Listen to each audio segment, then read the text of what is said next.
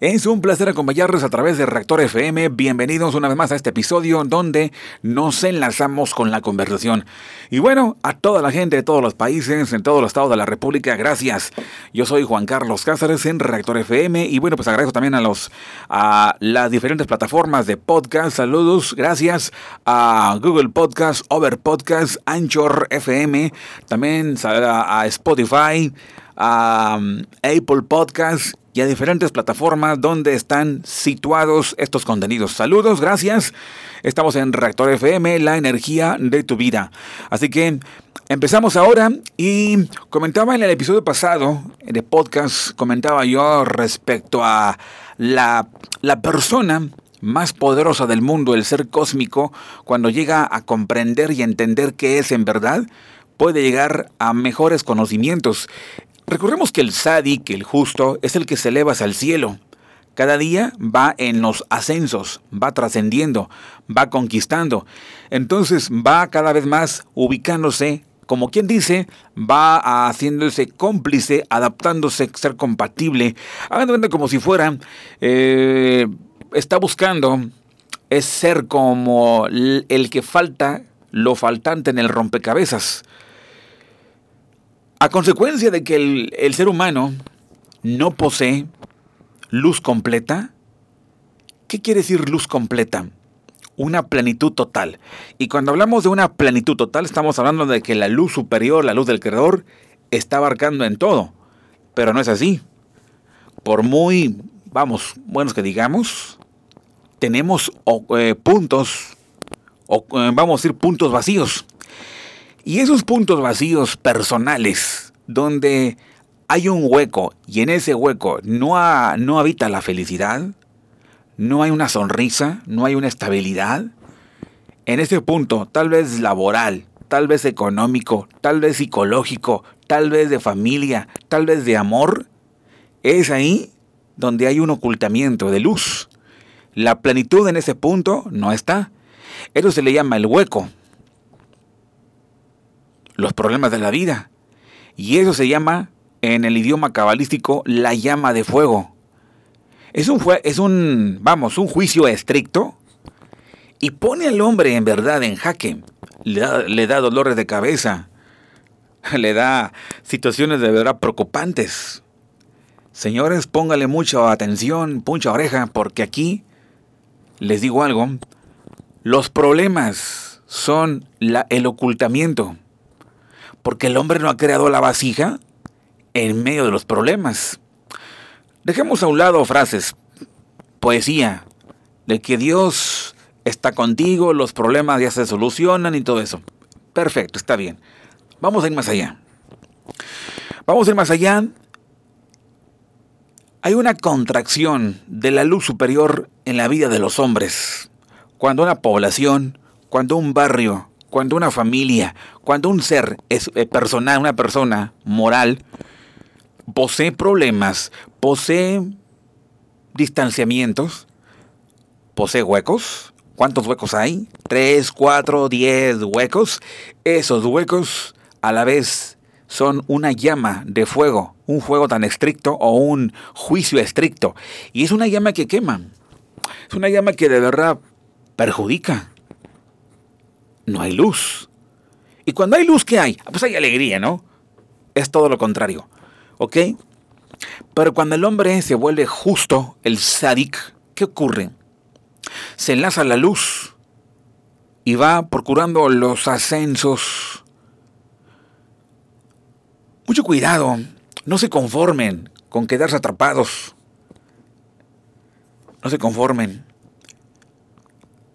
Porque cuando nos quedamos atrapados y decimos, yo ya soy iluminado, yo ya me siento superior, es un engaño. Entonces el ser humano cuando no se preocupa por los ascensos de luz, de conocimiento, de conciencia, tarde o temprano va a aparecer y sus huecos se van a hacer más tenues, más incrementados. Cada vez que el hombre toma el libro de la vida, Toma los escritos antiguos, toma los libros de Cábala, toma el Zohar, toma la Torah, está en ascenso. Y va comprendiendo que en cada problema, o como le llamamos hace un momento, los huecos, los vacíos, ahí, ahí hay luz.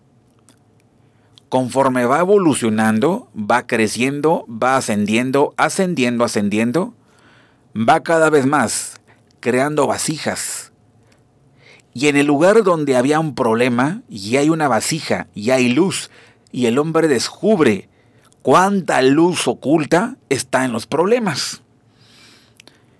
Y ahora el hombre se encarga de rellenar el hueco, el vacío, y lo rellena de luz. Y entonces, cuando hay una comprensión, cuando el cosmos le da un discurso por medio de palabras santas, palabras sagradas, se calma, se tranquiliza, está en paz. Poco a poco, por eso se llaman los ascensos. Pero ¿qué pasa cuando hay un descenso? Cuando hay un descenso es lo contrario. El hombre que debe ser luminoso ya es incompatible con la luz. ¿Y qué, y qué es lo que sigue? Queda a merced a la oscuridad porque sus regiones no van de acuerdo, no son compatibles. Es decir, la, las estructuras del ser se, se, llenan cada vez más de clipot, de cáscaras, de impurezas. Cada vez que el hombre asciende a través del estudio de la vida, estudia la Torah, estudia la Cábala, está cada, cada vez más rompiendo totalmente las clipot. ¿Cómo? Está renunciando a la ideología del cosmos, de, perdón, está renunciando a la ideología de la Matrix y se vuelve cada vez más a la ideología del cosmos, la ideología del cielo, donde se encuentra la salud, la salvación, la libertad, la paz. Cuando el hombre se encuentra acá supuestamente libre, pero muy de acuerdo a Matrix, se engaña. ¿Verdad? Está el hombre atrapado en sus propios pensamientos, atrapado en sus cascarones, atrapado en su impureza, muy de acuerdo a las ideologías torcidas de Matrix. La ideología o la superideología, la del cosmos, la del creador, es muy diferente, es luminosa, es luz total. Y por eso el hombre posee tantas broncas, tantos problemas. Y parece que no, no acaba, ¿eh? Tal parece que el hombre cada vez más se crea problemas, ¿eh? Y el hombre se vuelve más tenue, más, más enfermo, más enfermizo, ¿verdad? Si el hombre tocara, trastocara el cosmos, y creciera en, en niveles y llegara a tocar el cielo con mayor conocimiento y práctica, más autoanulación, quedará entonces el hombre cubierto y entonces será totalmente energizado con plenitud. Hay un personaje de la Biblia llamado Job y Job vivió lleno de murió lleno de días. Ah, ok. ¿Qué ejemplo de Job? Sin embargo, la historia de Job al principio es una historia terrible. Y termina la película de Job con una historia increíble. Job se le regresaron las hijas reencarnadas. Se le regresó todo. Job en verdad vivió de lujo al final, lleno de días, lleno de plenitud, lleno de días celestes. Lleno de días celestes pues que no te falta nada. Esto agrega también lo material, pero arrancando en el punto de partida interior. Pero en Matrix, la gente lo ve al revés. Considera que es vivir lleno de días. Y es que tenga muchas riquezas, cuentas bancarias, muchos coches, haciendas, ranchos, eh, casas en zonas acomodadas. no, eso no es la llenura. Eso no es la plenitud. El Creador busca seres humanos que se vuelvan justos. No gente simplemente buena. Buenos hay muchos. Pero justos, uff, casi no hay. Ok.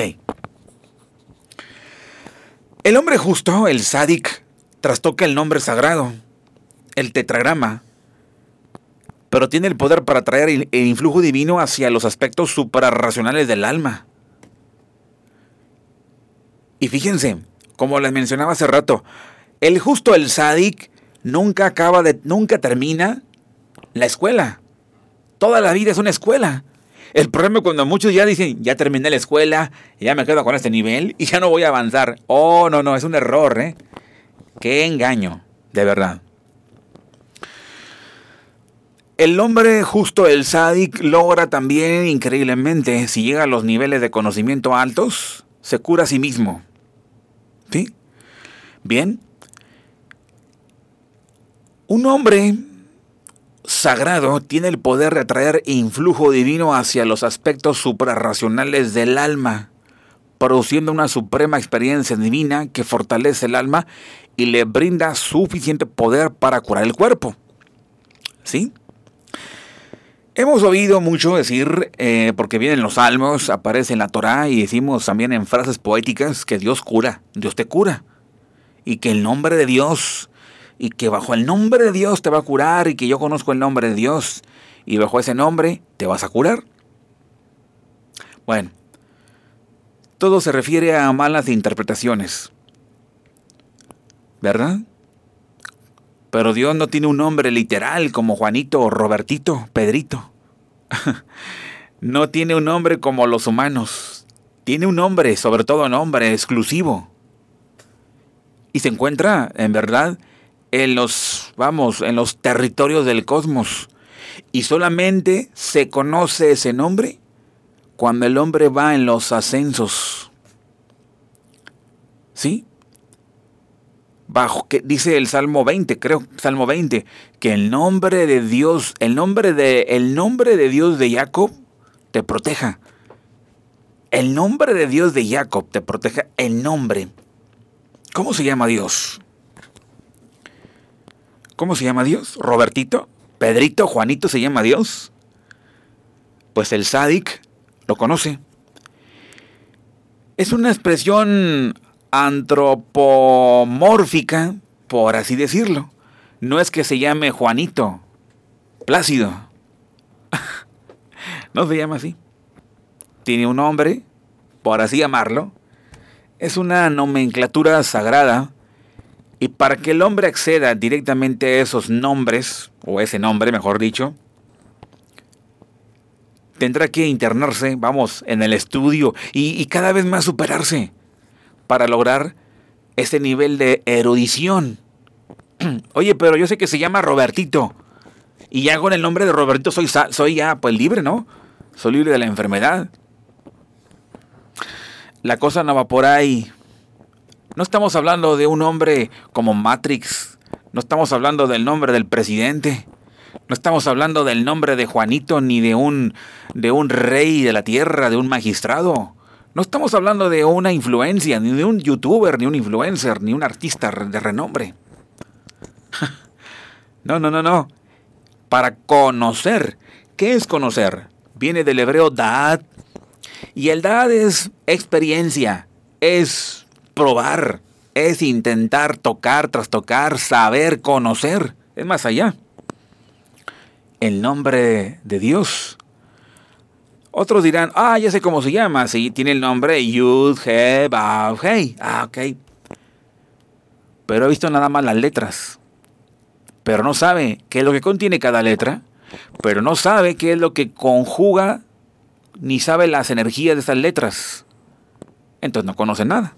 No conoce el nombre. Entonces el rey David dice, felices aquellos que conocen el nombre de Dios. Felices son aquellos. ¿Verdad? Entonces, motivo para que vayamos todos a conocer el nombre de Dios. ¿Cómo se llama?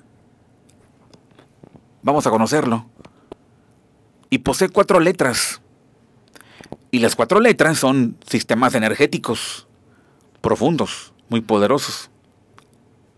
Cada letra posee un gran universo. Entonces el sádic es aquel que va ah, modificando su comportamiento, se vuelve más espíritu que temperamento, y entonces se vuelve cada vez más compatible a la luz. Y entre más compatible sea la luz, más todavía llega, como quien dice, la confianza, por así decirlo. Y el cosmos le responde con agradables sorpresas. Un hombre sagrado, ¿sí? Tiene el poder de traer flujo divino, flujo divino hacia los aspectos suprarracionales del alma, produciendo una suprema experiencia divina que fortalece el alma y le brinda suficiente poder para curar el cuerpo. Este método de curar se relaciona en particular con el tercer nivel del alma, la nechamá, que es la habilidad del alma de percibir directamente la presencia de Dios en el mundo y sentir el aliento de vida divino entrando en su ser. También aquí quiero agregar, tendría que internarse en el estudio del alma. El alma que posee tres niveles, Nechama, Ruach y Nefesh. Es decir, cuerpo, alma y espíritu. Yo los mencioné en hebreo, que así es. Pero es lo que conocemos normalmente como cuerpo, alma y espíritu, que somos tres seres tripartitas, ¿verdad? Pero en la parte más sagrada es en el alma, en la Nechama. La Nechama es la, digamos, el, el conector principal más fino, donde se, se consigue la afinidad con el poder divino. Pero si los hombres nos mantenemos lejos y somos, más cada, somos cada vez más instintivos, más nefech, es decir, más cuerpo, más egoístas, más ambiciosos, más mentirosos, no va a ser posible y entonces estamos sujetos a confusión. Somos más pertos a la oscuridad que a la luz. Y por eso a veces nos aburre una charla sobre cábala una charla sobre espiritualidad, una charla sobre esto. Exactamente. No te enfades cuando tu hijo le desagradan las conversaciones de Cábala. No le van a gustar. Qué aburrida, qué aburrido, mamá. Ay, no, papá, estás bien aburrido, esas clases no me gustan. Mejor ponme unos chistes acá groseros, eh, de verdad, sarcásticos, para yo pasarla todo dar de lujo, ¿no? Porque me quiero divertir, ¿verdad? Y ahí están con el celular, ¿no? Ja, ja, ja, ja, hija. Y puro murero. Pues claro, no les gusta. Se les hace aburrido. Exactamente. Son más nefech que nechamá.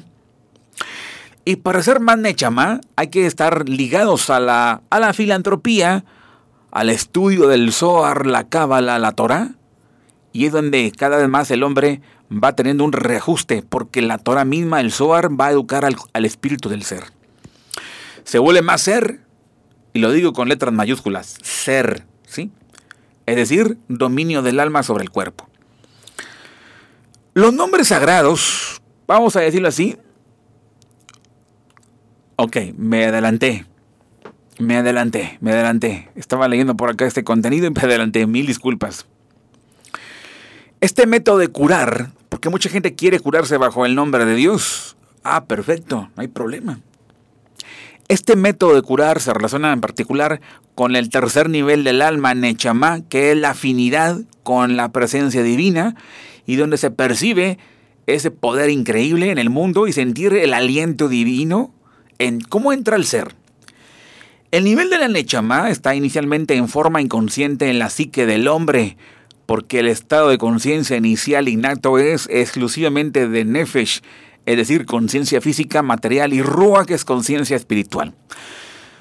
El nombre sagrado se dirige a la Nechamá, el tetragramatón, la influencia o la energía del tetragramatón se va dirigiendo a la Nechamá. Ahí se va a dirigir el centro, la sede de la, de la pureza del hombre y le traen a un estado de apercibimiento y experiencia conscientes. Uno siente que Dios está siempre dentro de sí y decimos Dios es tu sombra del lado de tu mano derecha, Dios siempre está ahí para protegerte y curar todas tus dolencias espirituales y físicas. Bien, el curador experto que hace uso del nombre divino debe ser un cabalista experto. ¿Sí? Les aclaro una cosa, yo no soy cabalista ni maestro de cábala, yo soy alumno nada más. Nada más. Bien. Y este hombre debe conocer el exacto matiz y el poder de cada uno del nombre de Dios y al escribir posiblemente un amuleto debe rogarle a Dios en un estado de sincera humildad y autoanulación para que su remedio sea efectivo y meditar todas las intenciones divinas prescritas por la Cábala con respecto al nombre de agrado para poder curar una enfermedad. Dicen que Rabbi Israel Balchentov, un maestro cabalista, escribió solo su propio nombre en un amuleto hecho para curar a un paciente enfermo. Con esto se produjo un nivel e importante en la Nechamá que el paciente sea consciente de que el alma del verdadero sádic está presente junto a él en todo momento. El verdadero sádic atrae el conocimiento auténtico de la absoluta unidad y bondad divina para curar toda carne a la conciencia de todas las almas conectadas a él. Curación a nivel Hayá. Ya estamos hablando de otro nivel. Los sabios cabalistas hacen referencia al cuarto nivel de la curación de la siguiente manera. Y dice, si nos duele la cabeza, debemos profundizar en el estudio de Torah. Si nos duele el cuerpo, debemos profundizar en el estudio de Torah. De manera similar, los sabios cabalistas enseñan aquel que profundiza en la luz de la Torah, la luz de la Cábala, lo revitaliza, la misma Torah lo revitaliza para lograr traer una vitalidad física desde la luz de la Torah. Nuestra alma se, se debe conectar de verdad a la Torah, la Cábala. Eh, Cábala, Zohar es lo mismo, Torah es lo mismo. La palabra de Dios, la luz de la Torah, que es la luz trascendente de Dios, la luz infinita que rodea todos los mundos. A este nivel de experiencia del alma no es de la presencia de Dios, como algo distinto a esta experiencia del alma, irradiando su luz, por así decirlo, dentro del alma y el cuerpo, sino más bien ella se siente como una misma entidad dentro de la presencia de Dios. Esto es así porque la Torah y Dios son solamente uno. Esta experiencia a nivel Hayá. Ok, quiero explicar eso de Hayá. El ser humano en verdad tiene cinco niveles de alma, pero dos niveles ya se encuentran fuera del cuerpo. Ya rodean, rodearían, por así decirlo, en la parte áurica, en el aura del ser. Todo hombre, todo ser tiene tres niveles y el nivel más sacrificado, el más de verdad, más, pues menos, más sumiso, es el alma. Cuando los hombres son, se vuelven cada vez más ególatras, el hombre va tras la guerra, el hombre va tras el terrorismo, el hombre va tras la el pleito, tras la demanda maliciosa, en verdad, pues el alma la tiene de verdad sometida a los peores castigos, a las peores vejaciones. Bueno, ¿Qué pasa cuando el sádic, el justo, ha llegado a los niveles más altos?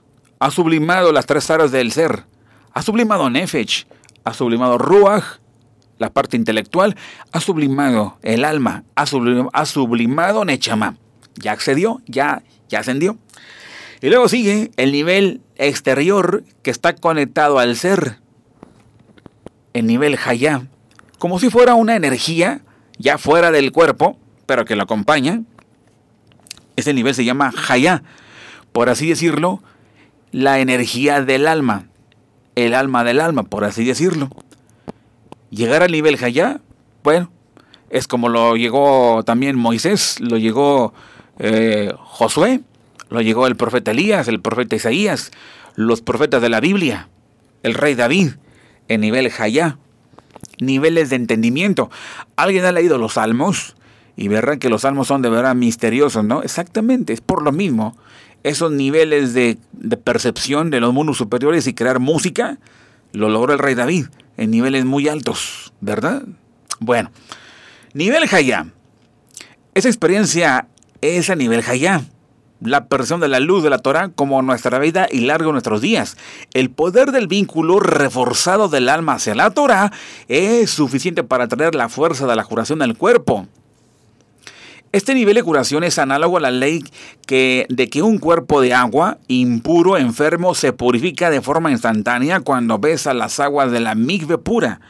De la misma manera, cuando el alma toca, besa, por así decirlo, las aguas puras de la Torah, se mezcla con las aguas vivientes, recibiendo así suficiente fuerza de vida para curar el cuerpo. Sin embargo, el dicho de los sabios cabalistas dice, si nos duele la cabeza, es un término que, usan ellos, y dice así, si te duele la cabeza, el término dolor en hebreo, ¿saben qué significa? Hach. Y es usado más de una, eh, más que una palabra fuerte de enfermedad física, implicando que el mal al que se refiere aquí no es que se ha dañado mortalmente un órgano interno vital, sino un simple dolor en uno de los miembros del cuerpo o en todos. Si nos duele, nos duele todo el cuerpo. ¿Te duele los pies? Pues te duele en ver todo el cuerpo, porque todo el cuerpo responde al dolor de los pies, ¿no? Reacciona. Si te machucan un dedo, por ejemplo, pues te responde, ¿no? Gritas, ¿no? Obvio, ¿no? Muy bien. Aquí continuando con la analogía de las aguas puras de la Torá, la luz de la Torá que ciega a lo que ciega. La luz de la Torá está cegando a los ojos de las cáscaras, las clipot impuras, las fuerzas impuras que nosotros hemos atraído, son cegadas por la luz de la Torá. Las que son responsables de la enfermedad, la influencia negativa de las cáscaras va desapareciendo y el cuerpo se va recuperando. No obstante, cuando los órganos internos vitales del cuerpo han sido dañados mortalmente, el beso de la luz de la Torah no es suficiente para curar milagrosamente, es decir, retornarlos a su estado completo anterior. En el cuarto nivel del alma, Hayá, Hayá es viviente, en hebreo, del hebreo español es viviente, es identificado en Cábala como el origen de la sabiduría, de la sabiduría divina de la Torah. Este es el elevado estado más alto que la capacidad del alma de percibir la presencia de Dios en el mundo y experimentar su aliento de vida penetrando en su ser, en nivel Nechamá, energizado con el nombre del tetragrama, como ya lo había mencionado hace rato. Así que corresponde que nosotros tomemos una decisión, llegamos a un servicio divino, en un estado de conciencia de verdadera autoanulación para que logremos experimentar cambios importantes. Cuando nos sumergimos en las aguas de la Torah, nos estamos depurando, estamos provocando la ceguera en las clipot, las clipot, clipot, cáscaras. Por ejemplo, las ambiciones, la mitomanía, los desórdenes ah, parafílicos de las parafilias, cuando los pedófilos dicen no aguanto estar con niños, o cuando esto y lo otro reconoce el hombre que está mal, que estudia la Torá, la Cábala, el Zohar, y entonces las cáscaras impuras que tornan al hombre en, su comportamiento y lo vuelven de verdad un animal, el hombre va a cambiar tiene que romper la cáscara. Y entre más rompa la cáscara, se vuelve un ser de luz. Y va en ascenso. Así que, ¿qué les parece? Señores, están invitados a participar. Háganlo. Logren este cambio marcado en su vida. Yo creo que les va a ir bien. Poco a poco para lograr los ascensos en la vida. Tomen la Torah, tomen el Zohar, tomen la Cábala y estudienla. Estudienla y con un nivel de autoanulación, de autocrítica. Dejemos de ver a los demás y yo me voy a criticar a mí mismo. Yo me voy a autoanular, reconocer mis regazones y tratar de la mejor manera a todos. Y entonces voy abriendo caminos. Algo importante decía el profeta Isaías allanar los caminos, allanar los caminos, señores, es lo mismo que lo estoy mencionando. Allanar los caminos. Vayamos ahora. Y eso de allanar es lo más difícil del mundo. No es lo más fácil. Señoras y señores, yo me despido. Le mando un saludo a toda mi gente. Saludos a Juan Guerra Alvarado, saludos a Gracie Himser, saludos a Jos, saludos a, a se me fue, se me fue el nombre. Le mando un saludo a Elan, allá en Santa Catarina. También saludos a Manuel. Saludos a Iván de Jesús. También saludando por ahí. Como no, gracias por ahí a Pepe de Piedras Negras, Coahuila, a Moy, Moisés, Moché, allá en Huamantla, Tlaxcala. Y bien, a toda, toda la gente que por ahí captó los contenidos en este podcast. También por ahí saludos a la señora Girasol y a Josefina. Saludos, aquí estamos. Y yo cierro con broche de oro este, este, este episodio. Y esta fue la parte 2 del hombre justo, donde nos quedamos en el episodio pasado. Gracias, soy Juan Carlos Cáceres en Reactor FM, la energía de tu vida. Saludos desde México. Bye bye.